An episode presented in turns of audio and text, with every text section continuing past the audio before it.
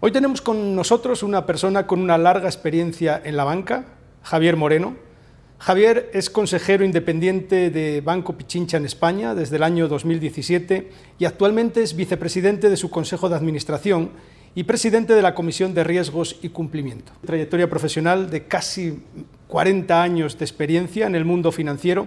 Eh, Javier ha sido consultor financiero y asesor de la Asociación Española de Cajas Rurales, representante del Fondo de Reestructuración Ordenada Bancaria en el Consejo de Administración de Nova Galicia, Banco, y en todas las comisiones del Consejo hasta su venta a Banesco en el año 2014. Fue también administrador provisional de un bank, también en representación del FROP, desde la intervención del banco hasta su venta al BBVA. Fue partner de compañías como IBM, PricewaterhouseCoopers y ha sido también ejecutivo del Banco Santander. Javier, muchas gracias por compartir este espacio de consejos para consejos, diálogos con consejeros, que como sabéis es este espacio que hemos dedicado en alianza con la red de Mentoring España y EUD Business School, para que tanto profesionales eh, y por supuesto también alumnos nuestros pues, los llevemos a que sean unos buenos, unos buenos consejeros, Dios mediante, en las empresas. Para empezar, eh, don Javier, eh, teniendo en cuenta la, pues, la crisis financiera que, que, empezó en el año 2008, que afectó a, a, todo el mundo, ¿no? y que en España en particular supuso pues, la desaparición de las, de las cajas rurales o la transformación de estas, de estas, de estas cajas de ahorro. Cajas de ahorro. Cajas de ahorro, mejor dicho. ¿no? En este sentido, quería preguntarle que, qué importancia eh, tiene hoy día el gobierno corporativo como mecanismo para la supervivencia de las empresas y empresas financieras. Bueno, pues muchas gracias. Primero, no a, a vosotros y a EUDE y a la Red de Mentoring de España por la oportunidad que me dais de poder comentar mi experiencia profesional. Eh, bueno, es, es, una experiencia, creo que es larga, pero también es modesta. O sea, yo aquí no, no vengo a, a, dar ningún tipo de clase, ni, ni, ni, ni a sentar cátedra, ni, ni, mucho menos. ¿no? Lo que quiero hacer es pues, comentar un poco mi experiencia y qué es lo que pienso yo en, en estos temas. ¿no? Respecto a la pregunta que me, que me haces del gobierno corporativo, yo creo que el gobierno corporativo, que es una parte eh, fundamental de la sostenibilidad de las empresas, ¿no? de, ese, de famoso ESG, pues es la G ¿no? de la gobernanza, es, es, fundamental, para mí es fundamental y, y, como experiencia propia de mi participación en la reestructuración de las cajas de ahorros, que empezaron en el, en el año 2010. Bueno, yo he participado en dos procesos de reestructuración y realmente aquí eh, quizá hubiera el desenlace hubiera sido el mismo, pero realmente con un, buen gobierno corporativo, entendido por el gobierno corporativo, eh, un eh, contrapeso del Consejo de Administración a la línea ejecutiva, quizá hubiera sido mucho menos grave ¿no? La, la, crisis y se hubiera podido a lo mejor limitar bastante. ¿Por qué digo eso? Pues porque realmente esta crisis financiera fue provocada en gran, medida o en mucha medida por la falta de este contrapeso del Consejo de Administración línea ejecutiva. ¿Por qué no existía ese contrapeso? Porque los consejos de administración pues, estaban formados, no estaban profesionalizados y estaban formados pues, por distintos colectivos que realmente pues, en las cajas de ahorros eran eh, sindicatos eh, impositores representantes políticos de los ayuntamientos, diputaciones, con comunidades autónomas, que realmente no tenían quizá la preparación suficiente para poder hacer, para poder contrarrestar el peso de la línea ejecutiva del director general, del, consejero delegado. Entonces, pues bueno, eh, para mí por eso es muy importante el, tema del gobierno corporativo, especialmente con esa función de contrapeso de la línea ejecutiva. Entonces entiendo que las entidades financieras eh, han cogido el guante de, la importancia del gobierno corporativo. Entiendo que sin ninguna, sin ninguna duda, sin ninguna duda. O sea, la situación que había en España hace 10, 15 años a la situación que hay ahora, en general, con excepciones, no tiene nada que ver. Por supuesto que el gobierno corporativo había entidades que sí tenían un gobierno corporativo sólido, que tenían una profesionalización sólida, que son las entidades que realmente pues, han subsistido y son, y son las que en este momento están en funcionamiento. Ahora, el gobierno corporativo sí que es verdad que, se ha, que ha mejorado mucho y que ya la mayor parte de las entidades, sobre todo las entidades financieras, entidades de, interés público, tienen un gobierno corporativo adecuado. ¿no? Es decir, la profesionalización de los consejos se ha producido y realmente esa línea de contrapeso entre, entre la línea ejecutiva y la administración de las empresas está, yo creo está mucho más, es mucho más sólida, mucho más profesional.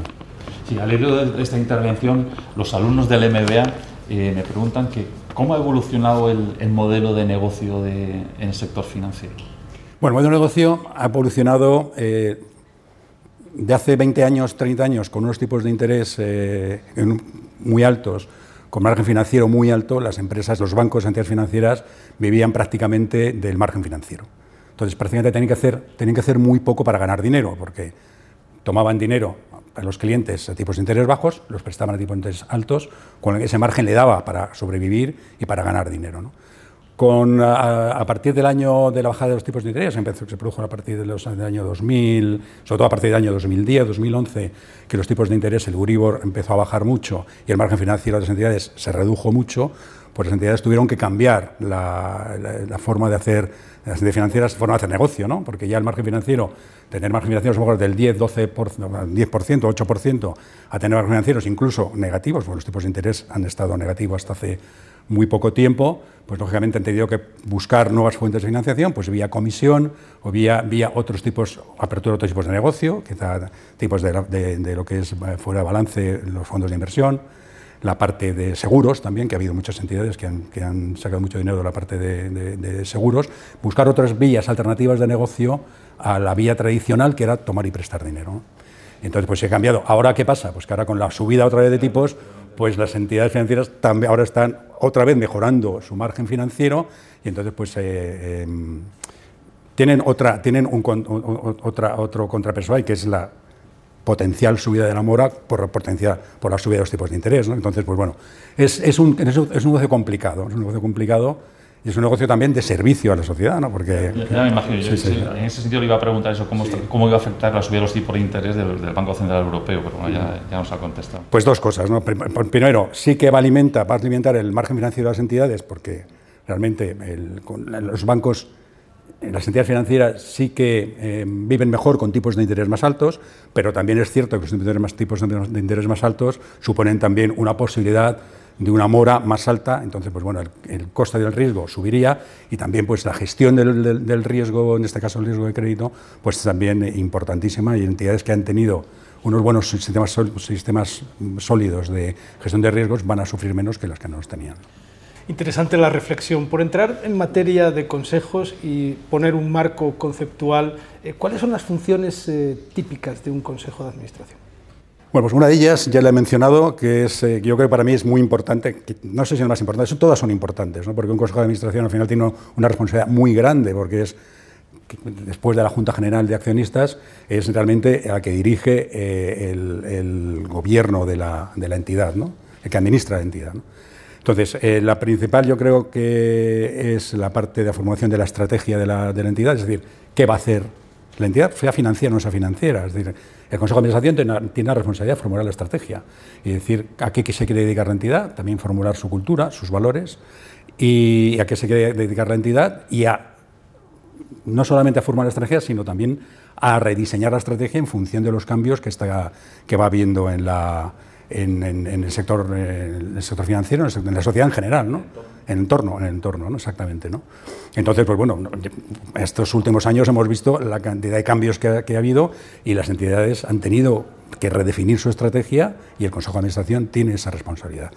Otra, es la, otra de las responsabilidades del Consejo de Administración es el control de los riesgos, la formulación de un buen sistema de control interno de riesgos que realmente pues, eh, permita la supervivencia de la entidad y, por supuesto, la parte de contrapeso a la, línea ejecutiva que ya he comentado, que para mí es importante, la formulación de cuentas, es decir, eh, otras, otras eh, funciones típicas del Consejo de Administración como órgano principal de las, de las entidades. ¿no?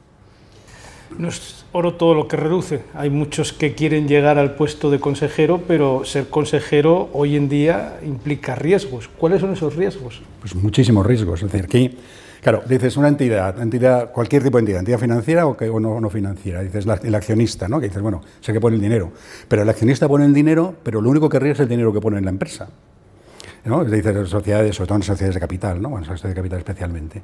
Pero el consejero no. O el consejero eh, tiene responsabilidad ilimitada. O sea, tú, por supuesto, para ser consejero tienes, unas, tienes que tener una serie de capacidades. Por supuesto, cumplir la ley cumplir los estatutos, pero no solamente eso, sino tener las capacidades suficientes para poder administrar el negocio de una forma, de una forma correcta y para poder eh, para, para, que la entidad pueda subsistir y pueda y, puede, siempre actuando en, interés, en interés social.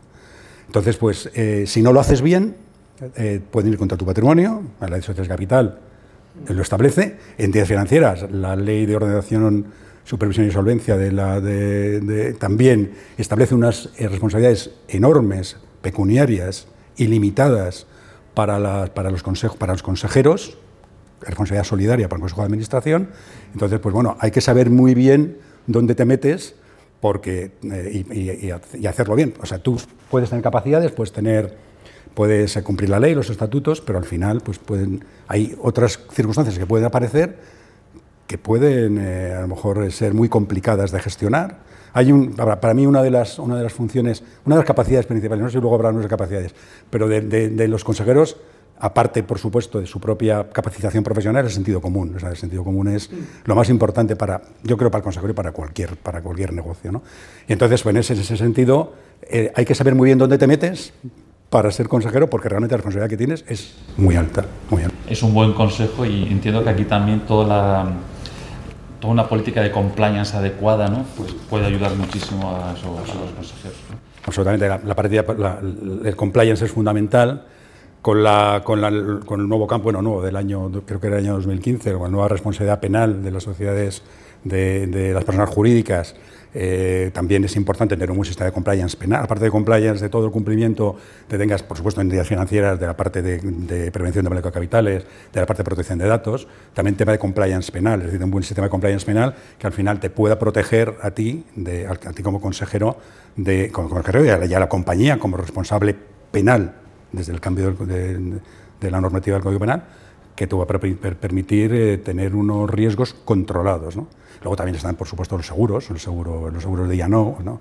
De, que, también te protegen, pero bueno, realmente la, buena, la mejor protección es tener una buena, una buena prevención.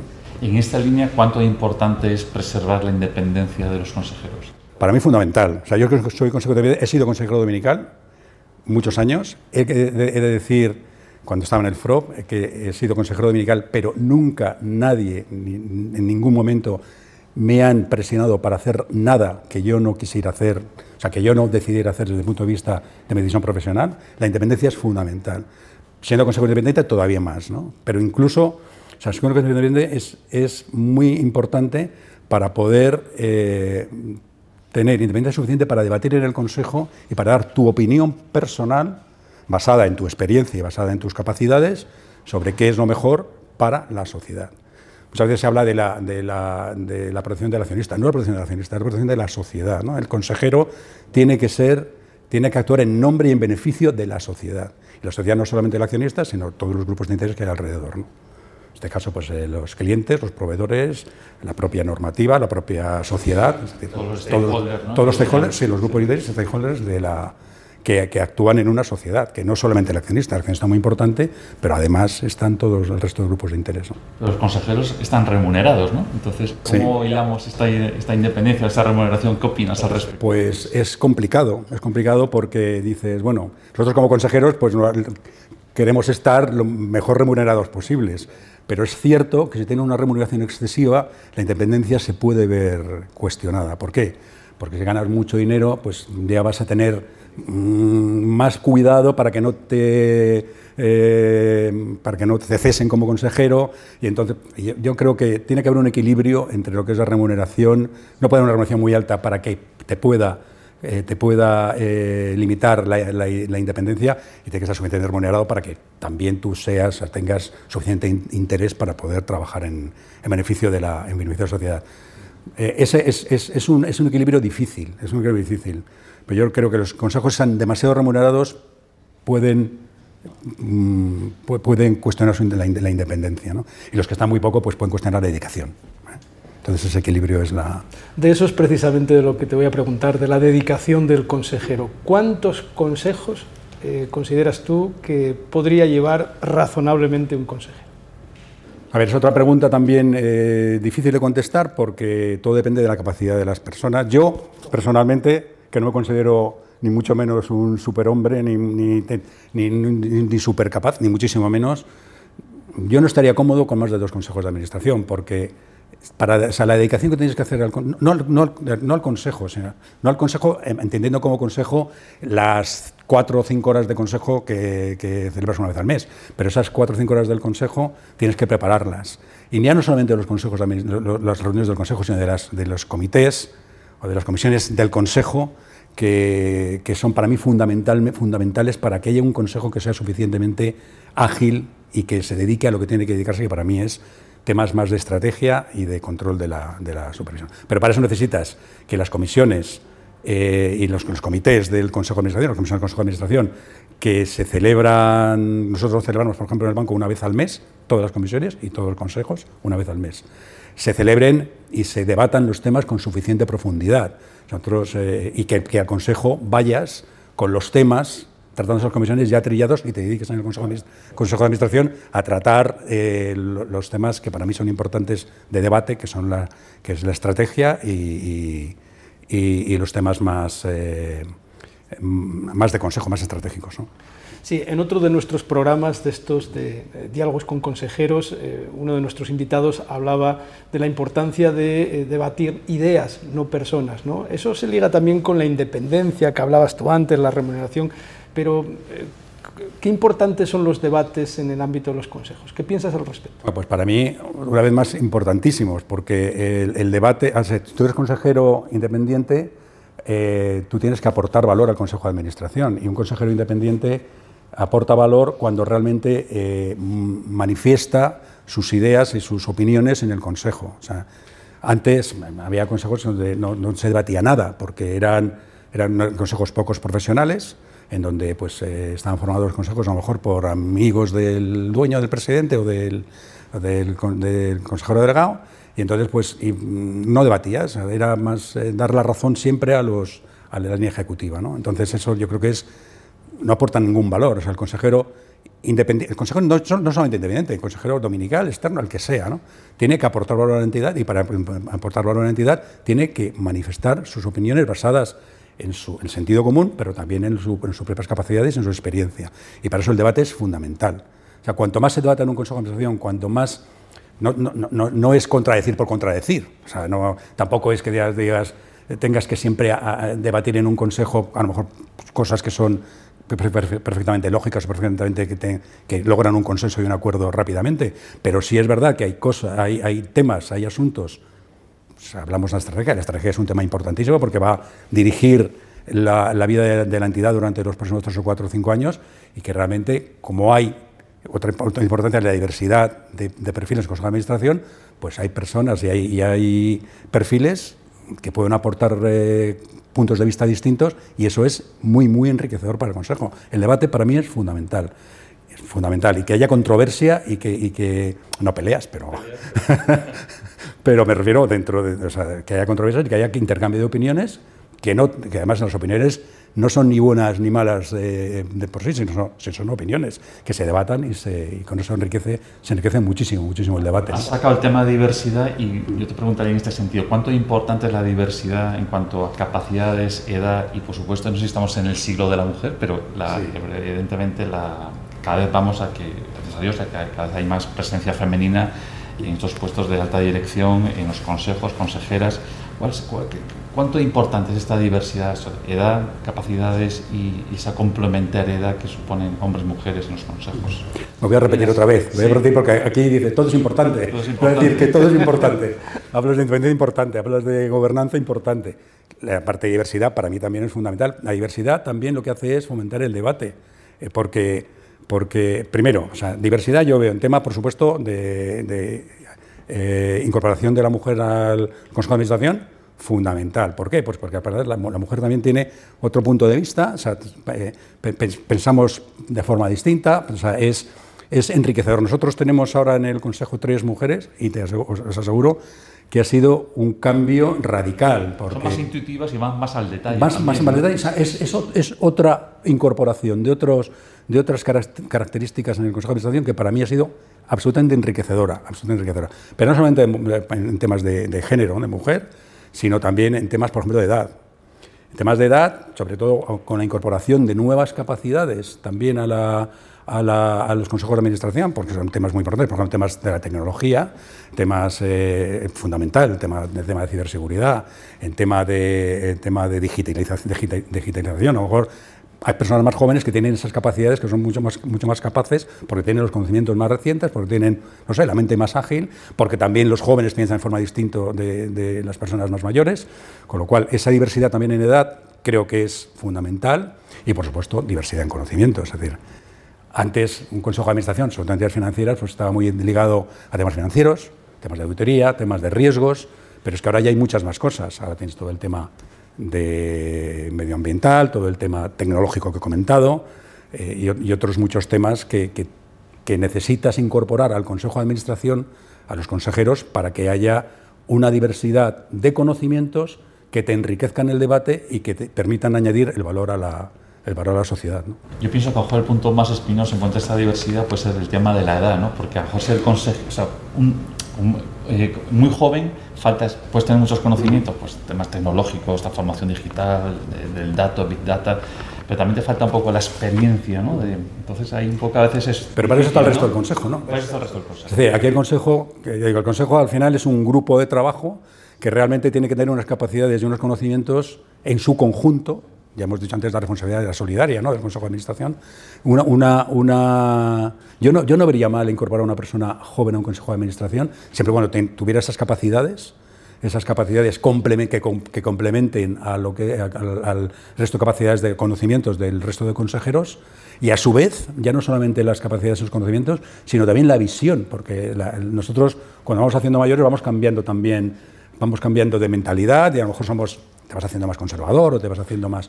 Y, yo no vería mal una persona joven en un consejo de administración. yo no vería mal. Nosotros tenemos en el, consejo una, persona joven, pues, que puede ser más joven, más, joven que la media del consejo y que está aportando un valor increíble al, consejo. ¿eh? Sí, sin duda que la bandera es eh, el talento sin género, el talento sin edad, Em, hablas mucho de las capacidades, eh, pero ¿cuáles son esas capacidades? Eh, si quieres blandas, porque duras, eh, en cierta manera ya nos has comentado, ¿cuáles son las capacidades blandas que debe tener un buen consejero? Bueno, pues yo que creo que lo he comentado también, el sentido común. El sentido común es fundamental. Fundamental, yo creo que es más fundamental que incluso la, el, las capacidades más eh, académicas. ¿no? es el menos común de los sentidos. menos común de los sentidos, pero realmente es así. Otra cosa también, yo creo que es importante el, la capacidad de tomar decisiones, que nunca...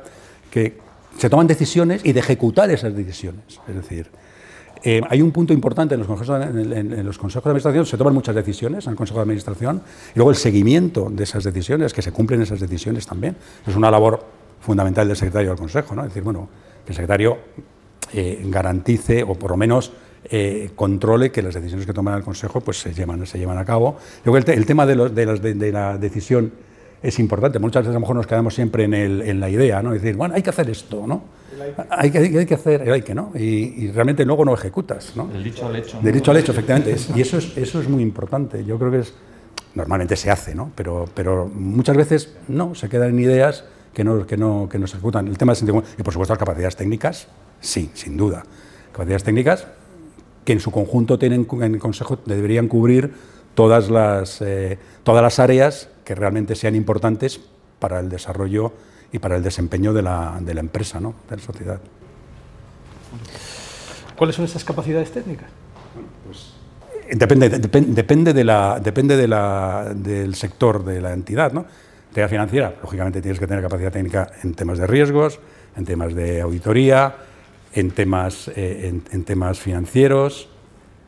Eh, y luego, pues los nuevos, las nuevas capacidades en temas medioambientales, que está ahora siendo, está muy de moda, aparte yo creo que es importante, y en temas tecnológicos. Hemos hablado antes de la ciberseguridad, importantísimo en cualquier entidad, la entidad financiera mucho más, porque al final te puede eh, te puede limitar el negocio y te puede, te, puede causar un riesgo reputacional tremendo y, un riesgo financiero y un riesgo económico muy grande en temas de digitalización. Eso, es lo que, estamos, eh, lo que está ahora también muy de moda, pero realmente, o entidades digitales, em, eh, teóricamente hay muchas, en la práctica se tiene que trabajar todavía mucho en la, en la digitalización de las empresas y para eso necesitas también, por supuesto, en la línea ejecutiva, en la línea de tecnología, necesitas profesionales buenos, pero también en el Consejo de Administración, si quieres ser ese contrapeso que hemos, que hemos comentado a la línea ejecutiva y poder hablar de tú a tú a los ejecutivos y, que, bueno, y, poder realmente defender los intereses de la, de, la, empresa desde el Consejo de Administración. Y luego otras, otras capacidades que, puede, que haber en función de los tipos de, los tipos de entidad. Supongo que las entidades energéticas, o sea, energía, pues tienen otras, en las, en las de retail otras, pues, pero Teníamos otra pregunta una más. pregunta de, de alumnos, de, alumnos del MBA, ¿no? del MBA que me decían, eh, ellos son relativamente jóvenes, ¿no? ellos están haciendo aquí posgrado en, en EUDE, tanto presencial como online, y me preguntaban, ¿cómo es, el, es ese camino ¿no? eh, para llegar a ser un consejero? ¿no? Eh, es bueno, un pues, proceso, ¿no? Porque entiendo que también es un, una parte de proceso. Es un proceso, sí. Es un proceso. Al final... ¿Qué, ¿Qué recomendación o consejo, no? Mejor sí. por cerrar este espacio de consejos para consejos.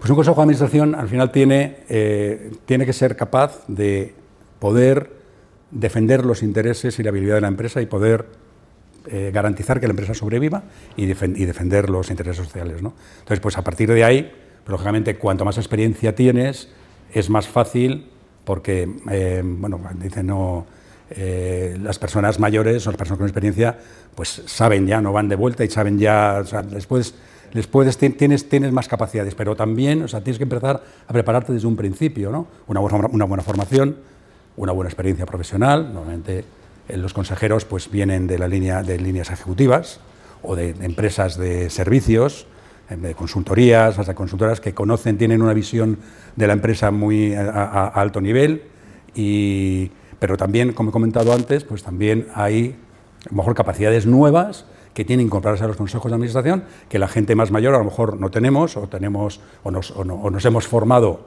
más eh, ya después ¿no? de, de, nuestra, de nuestra experiencia profesional en la empresa, pero la experiencia en la empresa es fundamental, la, empresa, la, la, experiencia en línea en, en, puestos ejecutivos yo creo que es fundamental y sobre todo el, la visión global y una vez más, repito, el sentido común. Bueno, pues siempre pedimos al finalizar a nuestro invitado que nos deje una frase inspiradora, un, una perla de sabiduría, algo que nos ayude a reflexionar y que nos inspire. Bueno, eso, tuya, bueno yo, tengo, yo creo que frases inspiradoras hay muchas, ¿no? Eh, las frases inspiradoras, yo creo, yo tenía una que era la frase las frases motivadoras suelen ser inspiradoras, pero realmente eh, lo que vale es la, ejecución de esa, inspiración, ¿no? lo, que, he comentado antes, es decir, poner en práctica lo que piensas y, sobre todo ejecutar lo que se piensa, ¿no? ejecutar, lo, ejecutar lo que se piensa, o sea, no quedarte solamente en el, en, el, en el hecho, o sea, en la idea, sino la ejecución de la idea. ¿no? Y eso es, yo creo que es, es, es, es importante. No en el que, ¿eh? no podemos estar más de acuerdo que la iniciativa sí. es uno de los valores sí. fundamentales. Pues eh, muchísimas gracias, Javier. Despedimos eh, el día de hoy agradeciendo a Javier Moreno, vicepresidente del Consejo de Administración del Banco Pichincha en España y consejero independiente desde el año 2017, por sus reflexiones, sus y sus frases y de alguna manera pues todo lo que nos has comentado a lo largo de esta entrevista. Y a todos vosotros, gracias por estar ahí. Eh, os invitamos a que nos sigáis en las redes sociales y a ver los nuevos espacios que tenemos preparados para consejos para consejos, diálogo con consejeros. Muchísimas gracias. Gracias a todos. Muchas gracias a vosotros por la invitación.